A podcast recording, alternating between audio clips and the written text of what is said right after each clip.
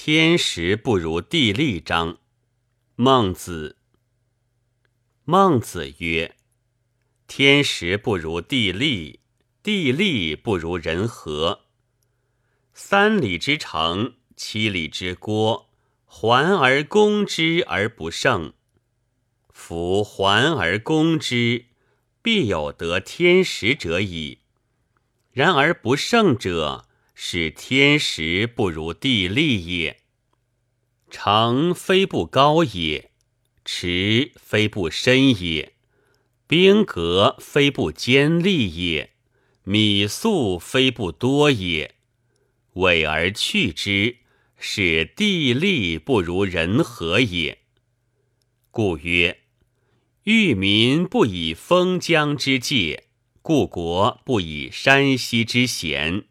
威天下不以兵革之利，得道者多助，失道者寡助。寡助之至，亲戚叛之；多助之至，天下顺之。以天下之所顺，攻亲戚之所叛，故君子有不战，战必胜矣。这篇短文选自《孟子·公孙丑下》，观点正确鲜明，论证严密有力。无论思想内容或说理方法，都值得肯定和借鉴。文章的主旨十分明确，即高度强调人和的重要性。具体来说，就是阐明了战争的胜败。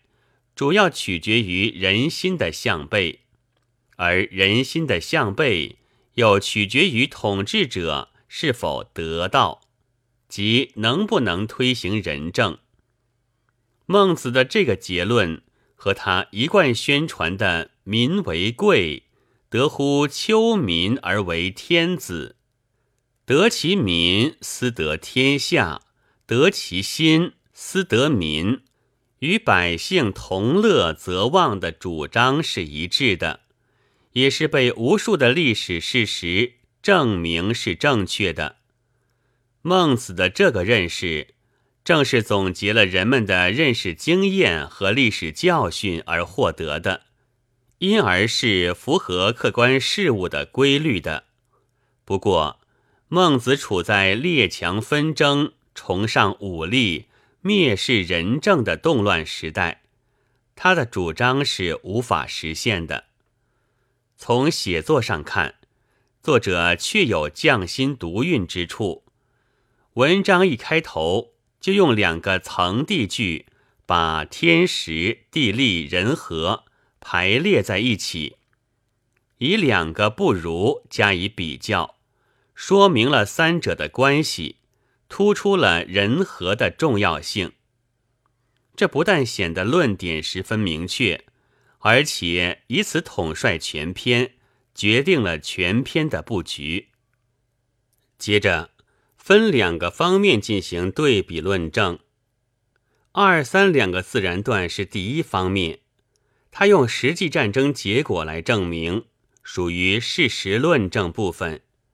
先证明天时不如地利是宾，再证明地利不如人和是主，再证明地利不如人和时，连用了四个并列排比句，每句又用双重否定的句式，即写地利方面的优越条件，为下文叙事。一句委而去之。用语极其冷峻，表明了上述一切优越条件毫无用处，这就充分突出了人和的无比重要。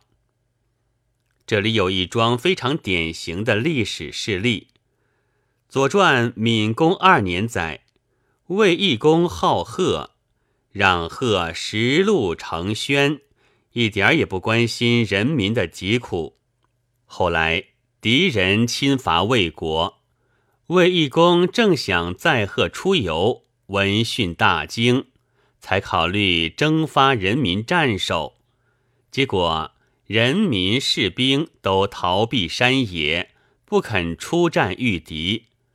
一些被抓回的士兵仍拒绝出战，说让贺去，贺享有官禄官位，我们哪里能作战？最后，魏国的国都被占领，义公被杀，国家几乎灭亡。这不正是委而去之的生动体现吗？在事实论证的基础上，作者在末段再从另一方面，即政治方面来证明，属于道理论证部分。这部分也可分作两层：第一层先用故曰来承上启下，然后紧接连用三个并列排比句，以三个不以进一步强调物质条件的不足是。从反面说明了人和的重要，最后得出了得道者多助，失道者寡助的警策性断语，从而指明了能否获得人和的先决条件在于能否得到。这样，文章就不仅分析了问题，而且提出了解决问题的方法，也可以说。孟子写作本文的最终目的就在于此吧。第二层又承上将多助与寡助的结果做一番鲜明的对比，从而自然的得出了“故君子有不战，战必胜矣”的结论。这个结论和本文开头提出的论点是完全一致的。另外。还值得一提的是，论证的两个方面的安排，孟子也是有用意的。